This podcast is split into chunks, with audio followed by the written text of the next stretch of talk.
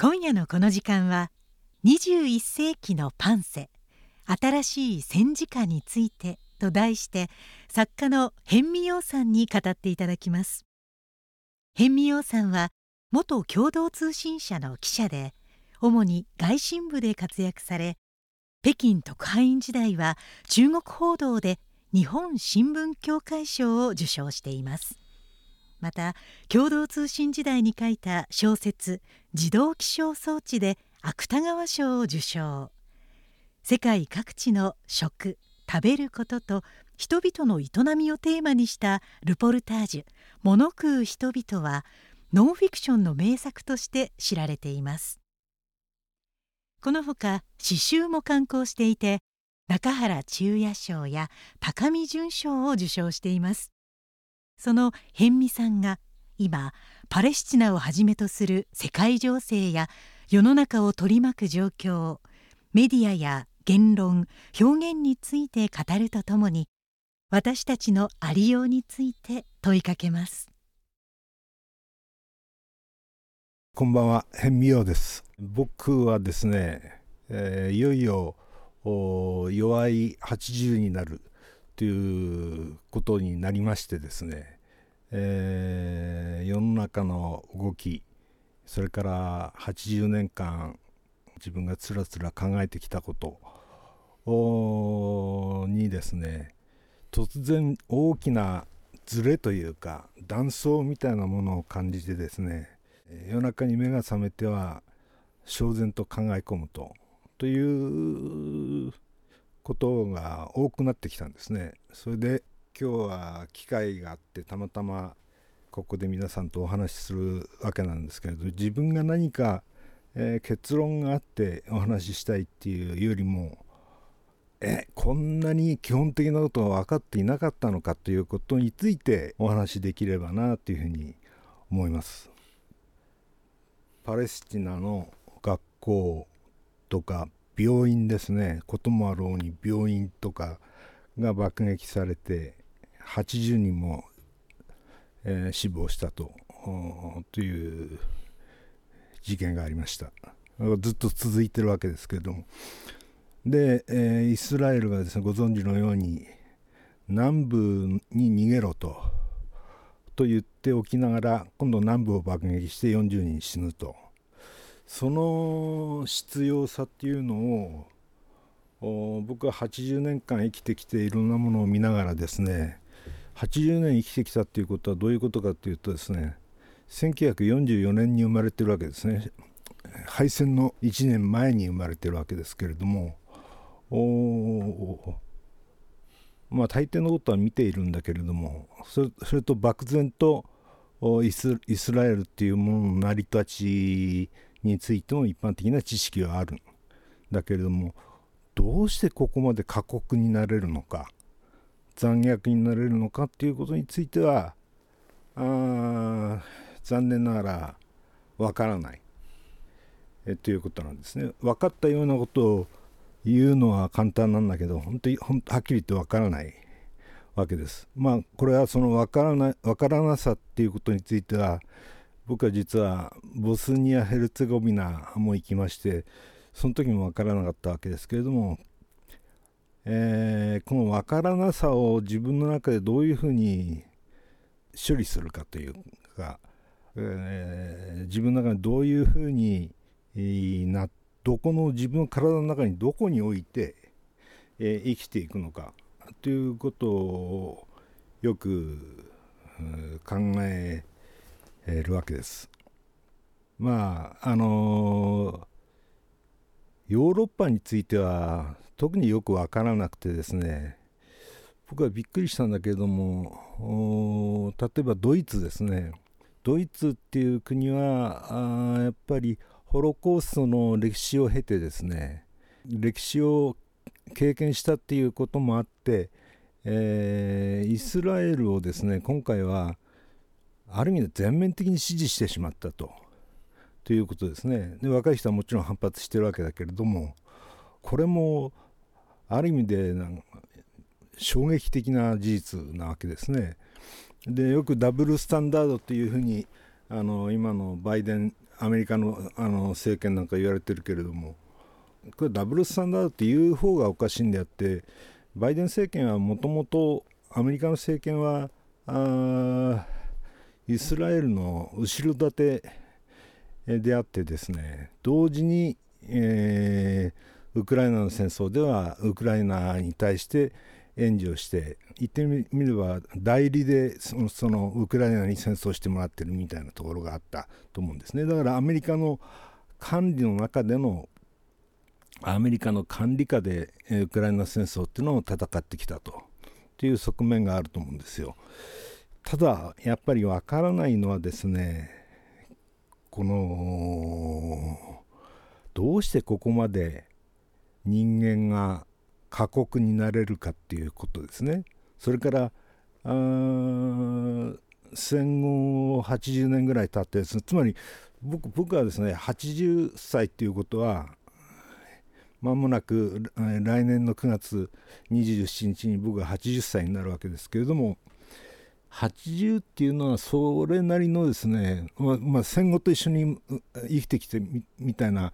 あ男なわけですけれどもそれなりに分別もついてですね、えー、紛争の処理なんかについても人間社会っていうのはあもうちょっと平和的に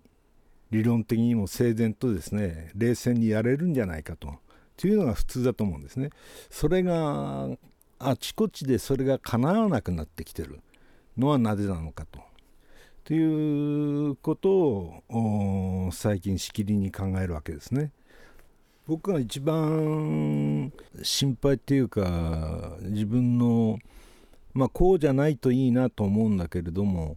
残念ながらこうなるんじゃないかというふうに思っているのはですね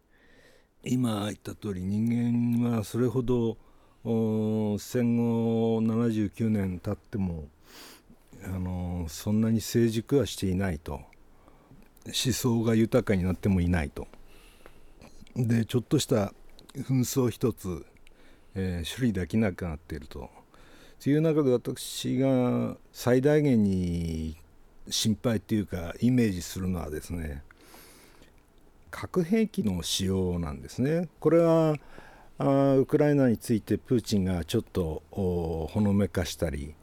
をたりしてるそれから公式には認めてないわけだけれどもイスラエルも持っている、えー、で実はそういうものをイスラエルなりのネタニヤフの自意識自意識の中で核兵器を保持しているっていうのがあると思うと。その核兵器の使用っていうのがあるんじゃないかっていうふうにという予感ですね。これが僕の長く持っている予感として、えー、あるんでこういうことなんですね。例えばその戦後79年で科学技術っていうのはですね驚くほど進歩したわけなんだけれどもテクノロジーは飛躍的に前進したんだけれども思想ですね思想というのはあるいは人間の考え方っていうのは全く進歩してないんじゃないかっていうのが僕の持論なんですね。これはなぜなのかっていうよりもこの技術的進歩っていうのは不可逆的っていうか逮捕できない、えー、どんどんどんどん進んでいく。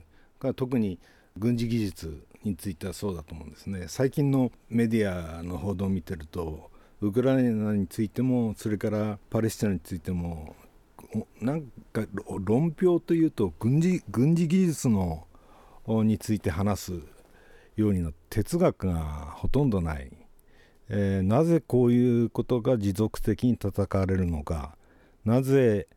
赤ちゃんとか子供たちとか老人たちがですね次々に当たり前のように殺されていくのかと。それに対する皮膚口外がなくてですね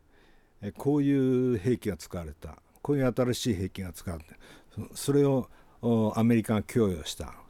いついつつくというふうな話で手一杯になってる。これはむしろそれ自体が僕は基本的にあの非常に危険な傾向ではないのかなというふうに、えー、思ってるんですね。で僕が思ってるのはですねここなんですよ。今歴史的に非常に危機的な段階にあるんだと思うんですね。で昔はですね僕が若い頃はこう思っていたんですね。歴史的な危機が到来したらですね来たら何どういうアイデンティティっていうものがあ大大事な突出するかっていうと階級的っていうんですかね、えー、例えば貧乏人が立ち上がるとかですね。そういうアイデンティティがあ凌駕するんじゃないかと思ってきたわけなんだけれどもそうではなくてですね民族的ないしは宗教的アイデンティティが突出してくるっていう傾向をですね僕はちょうどボスニア・ヘルツェゴビナの辺りからびっくりしてこうそれに驚かされてきたわけですね。えー、例えばウスター社とチェトニックっていうふうに言われますけれどもかつての戦いが今の歴史に残って、まあ、歴史心理学と言いますけれども敵の墓をまた掘り起こしてですね死体に死体を損壊するぐらいの憎しみをですね、えー、ボスニア・ヘレツゴミナの人たちが持ってたということについて本当に驚いてるでじゃあその人たちは非常に基本的に野蛮なのかというと実際会って話してみると全然そのことはない、えー、非常に友好的な人なわけだけれども戦争っていうものが人をそういうふうに変えてしまうっていうことに、えー、非常に驚きを感じていてですね。この何て言うんでしょう。階級的なアイデンティティっていうか自分たちは貧乏だっていうところで人があ貧乏人は手に手を取っていわゆる連帯をしようっていうよりもですね、えー、民族的宗教的なアイデンティティを求めると。まあ幻想なんだと思うんですけどもそれを求めていく。でそのそれで一致できるっていうそれでさっき言ったようなあ学校の爆撃病院の爆撃っていうのはできるかできるっていうのはあこれはもう何て言うんでしょうか謎というよりはまあ皮膚口外するんだけれども僕はどうしても日本という国の起こり方っていうのがまだまだ足りないなというふうに思ってるぐらいなんですなんですね。えー、ロンドンでは少し前になりますけれど50万人ぐらいが反戦集会を開いたっていうふうに言われてますけれどもそのぐらいの起こり方をしてもですねえー、仕方がないんじゃないかというふうに思ってると思ってるんですがね近未来の安定したイメージっていうのはないと言ってもいいんじゃないかと思うんですよ。それと知恵っていうか人間が持ってるウィズダムっていうか知恵の中に、えー、例えば核の不使用っていうようなことを強固にもそのそれを保持できるのかと。核を使わないっていうことができるかどうかこれも僕は疑わしいというふうに思ってるんですね。えー、まあことごとに物事を悲観的に考えるのが僕の癖なんでどうしてもそう思ってしまう。まあと同時にですね例えば核禁止条約なんか日本は例えば同調しなかったりする。相変わらず10年一日のとくアメリカの後後後をついて歩いてるみたいなことがあるわけでですね。それについても非常に失望を感じるわけですけどつまり私なんかの世代ですね、えー、段階の世代よりもちょっと前なんですけどもの世代なんですけれども持ってきた人間とは何かあ平和とは何か戦争とは何か貧困とは何かあ階級的な矛盾とは何かというような一つ一つの定義ですね。デフィニッションって言いますけどもこれをもう一回やり直さないと。定義をやり直さないといかんかなっていうふうに思ってるんですね。例えば人間的っていう言葉が僕らの世代は積極的な意味で使ってきたと思うんですね肯定的な意味ですね。ただやっぱり今や人間的っていう意味の中にはかなり危険な要素も含めざるを得なくなってきてるんじゃないかっていうふうに思うんですね。人間っていうのはこの例えば今そのイスラエルの地上侵攻の中でですね戦ってる兵士一人一人はですね決して、えー、個人をとってみればですね極悪非道な残虐者でも変態でも何でもないと思うんですね。生真面目に上の人間のやることを指示に従っているとこれはある意味でハマスもそうだと思うんですただしそれを支えてるのはあ大きな、まあ、共同幻想っていうかあパレスチナパレスチナに共同幻想。ディアスポラっていうんですか？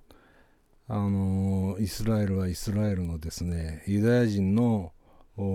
アイデンティティっていうものが支えていると。そのそういうものに共同幻想っていうか大きな幻想に支えられつつ血が流されると。およそ病院とか学校でどういう理由にせよですね、えー、爆撃するっていうのはこれは犯罪ですよね。僕は犯罪と犯罪だと思うしところがアメリカは支持してる。ドイツも支持してる、まあ、EU の多くが支持したりしてる。これをねもっと怒らないといけない。というのがあの僕の考え方。なんですねだから定義を人間はいろんな契機契機きっかけに従ってですね、えー、非人間的になりうるっていうことを踏み持つのが人間なんだと。ということをですね我々の親たちの世代の戦争を考える上でもですね、えー、必要なんじゃないかなというふうに思うんです。視点を変えてこの日本のことを考えるとですねあのー、今僕が話したようなことをこの目くじら立ててですね突然議論するとですね、えー、非常にキーな目で見られてしまうっていうところがあってやっぱり、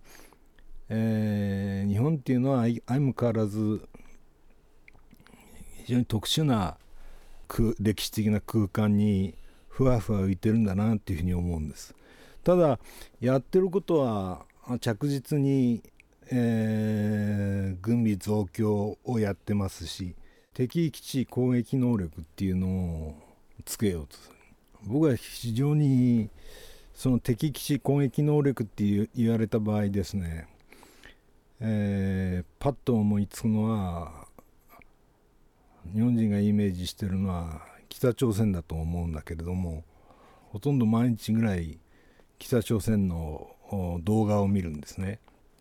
一人一人の顔を見てると例えばあ軍事行進、えー、軍隊の行進なんかについてとかもですねやっぱり我々と同じようなですね骨肉っていうんですか、えー、血が流れた流れているでですね、そういう身体構造を持った人たちがいるわけですね。でやめた方がいいと思うのは一民族一国家を全体をクレイジーだというふうに断じてしまう断定してしまうのはもうそろそろやめた方がいいっていうふうに私は思うんですね。どうしてもこの日本っていうどちらかというと比較的にですね、えー、平和的な歩みを歩んできた戦後社会の中でもでもやっぱり近年は変わってきてると思うんです。そういう己の姿っていうのをもうちょっと見直した方がいいと思うんですね。戦争っていうのは10羽人からげにして爆弾を落とすものが戦争なわけですからあの北の、えー、貧しい人たちの頭上にですね、えー、爆弾を落とすのかと。果たしていいんだろうかということを考える。他に、えー、やり方はないのか。ということに関する努力がですねどうしても僕はないっていうふうに思うんですね。ある意味で日本的な常識から言えばですね北朝鮮っていうのは不思議なわけで不思議だしあ脅威でまあ脅威だと思う人も多いんでしょうでも僕なんか話す余地がないのかそれを見つけるのはですねさっきさっき言ったような英知っていうもんだと思うんですよね。そのその英知っていうソフトの部分がどんどん後退して敵基地攻撃能力に見合った軍事技術が何だのどういう兵器がを導入すればいいのかと。というふうな議論に、えー、ばっかりになっていく。で一方で、えー、平壌の側も大変な兵器をですね核兵器を増大させていく。これはもう大変ないたちごっこ終わる終わるところのないですね。いたちごっこっていうよりも軍拡競争が続いていって一番やっぱりあのものを考える人間としてはずかさっき僕が言ってるように人間っていうものの定義を変えなきゃいけないっていうのはそれなんですね。僕は犬飼ってるけど犬はそんなことしないですから絶対。つまり犬は犬は僕にご飯くださいって言ってるだけ なわけですから。僕はそういうね何て言うんですか僕はもうつまらないなと思うのはかつてのとも違うと思うんだけども加藤修一さんとか大江さんとか生きてる頃ですね、えー、の論評とかはもっと奥行きがあったけどなと思うんですね。つまり軍事技術ではない人間の恥とか人間の傲慢とかっていうものを少し退いて語る表現力があったと思う今それがなくてですね兵器の名前を羅列すればですね、えー、それで評論をしたような気分になっている、えー、メディア批判をしちゃあれだけれどもそういう番組はほとんどだと思うんですね。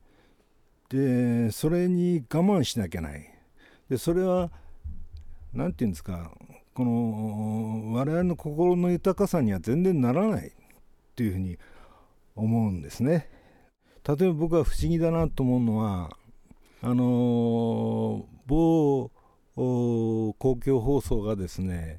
えー、続きまして AI による音声でニュースを流しますあのどういう意味があるのかってよくわからないですねあんなにはあ有り余るぐらい人がいるところでですねなんで人は喋らないんだと、え AI によるってあれはいまだに僕はこの年になってやっぱりねなんでそういう必要があるのかと。もっと人間がもっと人が人の声で怒るとか叫ぶとかあ笑うとかっていうことの方が AI の音声よりも必要なんじゃないかと思うんだけれどもそれはいつの間にかスルッとすり替わってきて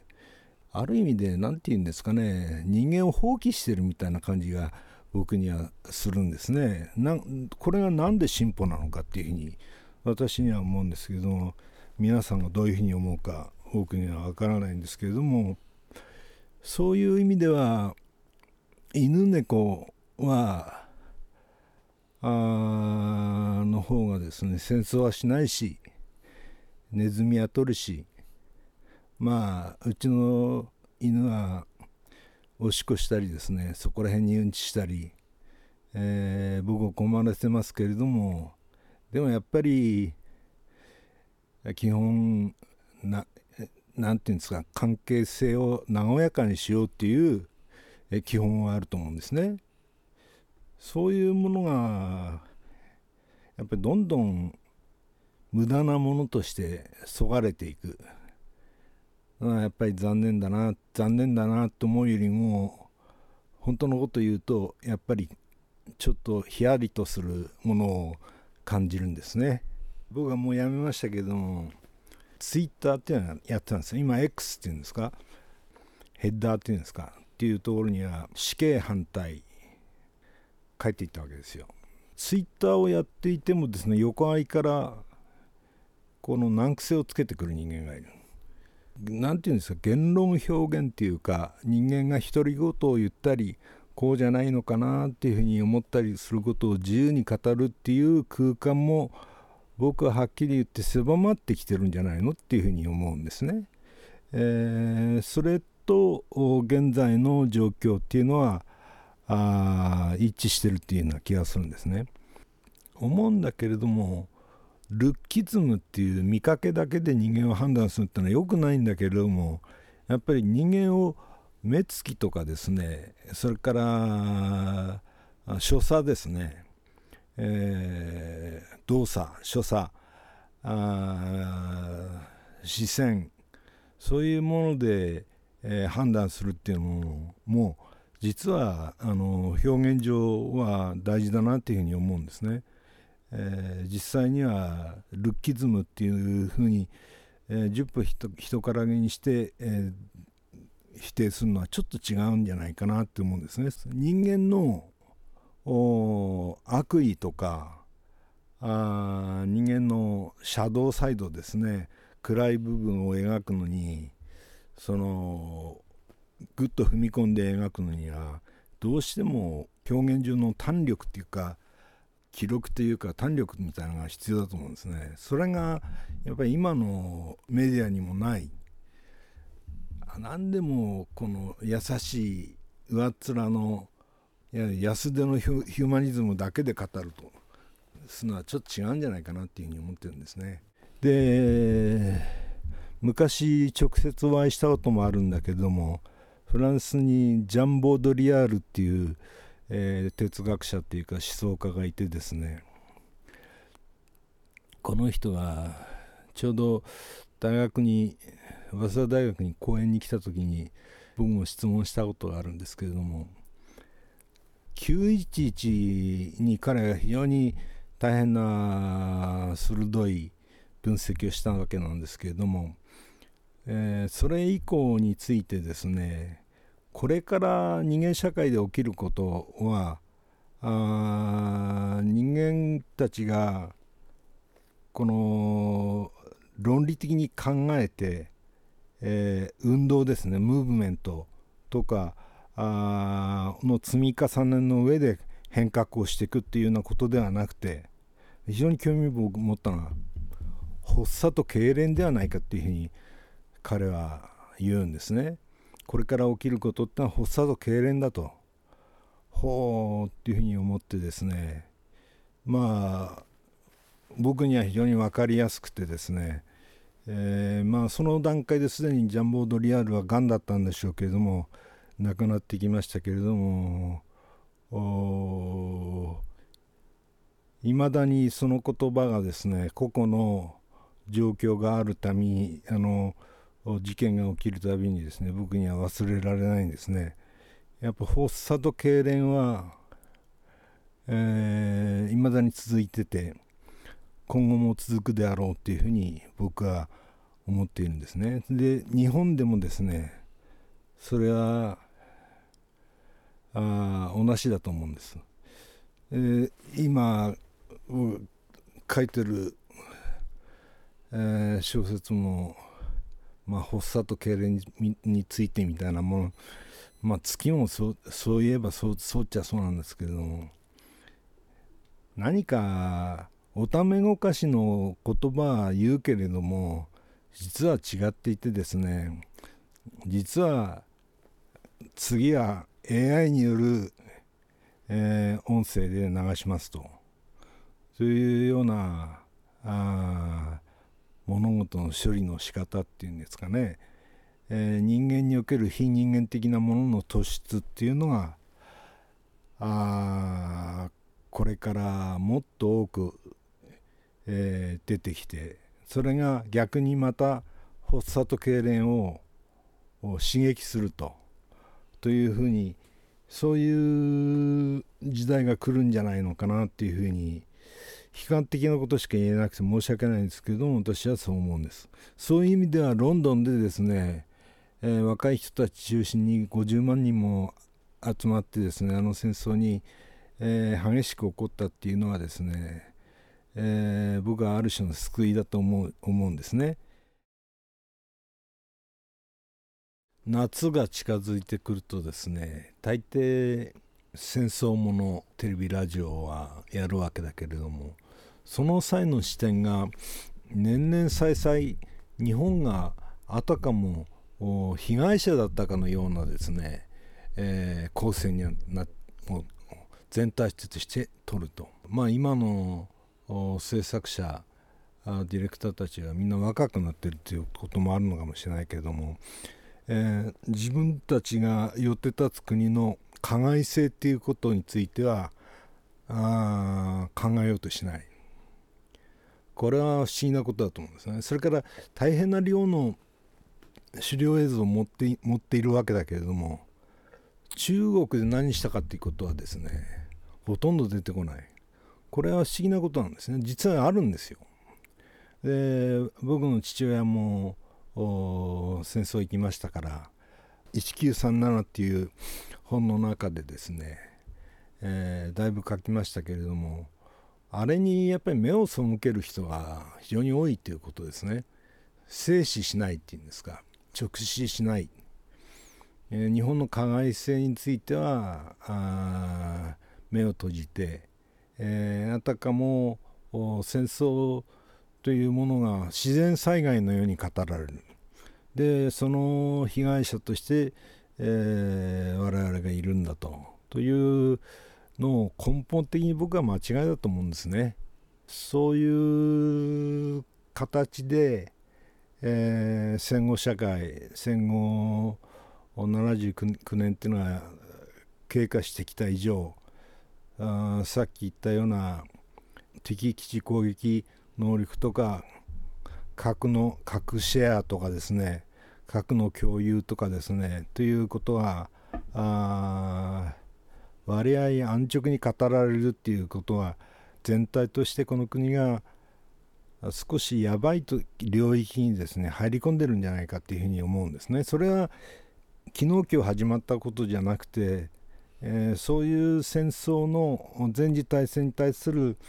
あ総括っていうんですかがやっぱりちゃんとなされてなかったと。ちゃんとその総括をやったようなあのドイツでさえですねイスラエルを全面的に支持してしまうっていう人間世界っていうもののパラドックスというかよじれ方っていうのはですね今はやっぱり何て言うか極大的にこのこの見ることができるわけでそれをちゃんと見ておかないとですねますます過ちを繰り返すんじゃないかっていうふうに僕は思うんですね。新しい戦時下っていう言葉自体ねぎょっとしたわけだけど新しく言ったのはタモリが言ったされてるわけですよ。新しい宣伝でこれは僕は別のある文芸評論家が何十年前にこれは新しい戦時下って言ったと思いますけども。書いてるのを見てああこれある昔からあるんだなと思うんだけれども。でも僕はねあのー、それが一番最初に言ったのは誰かっていうよりも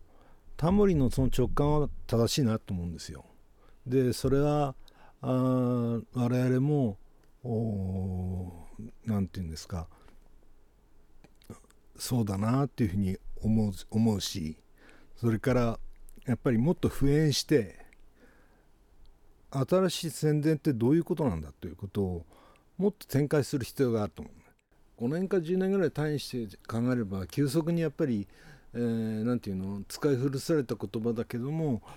けれども受け化はしてるよね。いわゆる古い言葉で言えば軍国主義みたいにもなってるしその裏付けとして今の総理大臣があいずれ、えー、防衛費増額をやると言ってるし防衛費自体が大変な額になってる世界の主情勢ウクライナであれガザであれ、えー、っていうものが、あの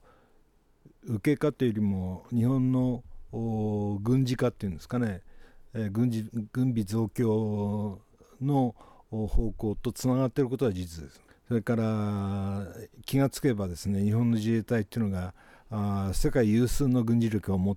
った国になってるの。で尖閣で何かあったりするあるいは中国の公船があ日本の領海を侵すとということに対してやっぱりかつてよりすごく怒るよね。でかつてより敏感になってる。でそれが全体として、えー、世論というものを形作っていくそのことがあ防衛力の増強をの支える思想になっていくっていう流れは僕は歴然としてあると思う。でそれは警戒しなきゃないというのは僕の考え方だけれども警戒も何もそれをそれがマジョリティになりつつあるんじゃないかっていうふうに、えー、思いますね。でですから風景としてはあかつてとは5年10年前とはもう一変してるんだというふうに思いますね。テクノロジーは軍事も含めてでね絶対不可逆的なもので、えー、交代はしないけれども思想は交代するんだよと対抗しますよというのはそのことですよ。だからなんとかミサイルだとかなんとかっていうのはどんどんどんどん進歩していくけれども人間はそれほど頭いいわけじゃない。それを使わないっていう一切軍備を使わないっていう風な英知は全く進歩してない。逆ですよね。使う気になってる、えー、そのことを皆さん警戒しようじゃないですかって言ってもあまり通用しないと思うんだむしろ今何て言うんですか好戦的っていうんですかあっていうふうな言葉の方があ人は耳を傾けるんじゃないかっていうふうにさえ思いますよね。はっきり言ってくれたというふうに僕は思いますね。どうすればいいんだと立つのはどうすればいいんだで僕の考え方はまあ数十年前からそうなんだけど個人主義ですね完全なパーフェクトな個人主義でただし断固たる個人主義でえー、でやるっていうことですね。わしは知らんよと逃げるんじゃないですよ。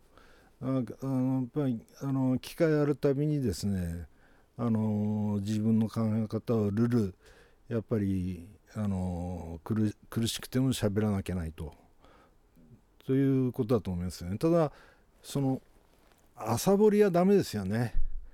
表面をかいなでするぐらいのことを言ってですねあのいい方今善悪のいい方の側に立とうとするような小ずるい考え方じゃあ違うと思うんだね。ただあのかつての太平洋戦争の時もねそうだったんじゃないかと思うんですよね。何かを自説を権力におもねないでえ取ろうとしたらですねやっぱり本当に純粋な個人主義にならざるを得ないんじゃないかというふうに思うんですね。ただそれはあの世界の動きそれから日本の動きに目を閉じてで自分が好きなように生きるのとはちょっと違うんじゃないかっていうふうにも思うんですよね。物事の平板平板化とその単純化っていうのは戦争の極めて大きなあ特徴だっていうふうに思うんですね。でそれがその時代がまたやってきてると間違いなくやってきてるっていうふうに僕は思ってるんですね。でドイツですらそうではないかっていうふうに思うんですね。でこれはドイツの知識人たちの中にもそのことを今しきり弾いてる人たちも中にはいるわけですね。だから人間をもっと個の目でえー、集団の目ではなくて個の目で見るっていうかなあのメディアから離れて、えー、個の目で見つめるっていう作業があ僕は必要だなっていうふうに思ってますね。いかがでしたでしょうか？このインタビューは先月19日に収録されたものでメディアに肉声でお話しされるのはかなり久しぶりだったようです。辺見陽さんはかつてがんを患い脳出血で右半身が不自由になりながらも79歳の今も精力的に言論活動を続けています。書物としては今年7月に「入江の幻影」という本が毎日新聞出版から出されています。また2018年に出版された小説「月」は今年10月に公開された宮沢りえさん主演の映画「月」の原作であり社会に大きな波紋を広げています。辺見さんは今新たな小説の執筆に取り掛かっています。小説家詩人ジャーナリストとして今後も世の中へのその鋭い眼差しが注目されます。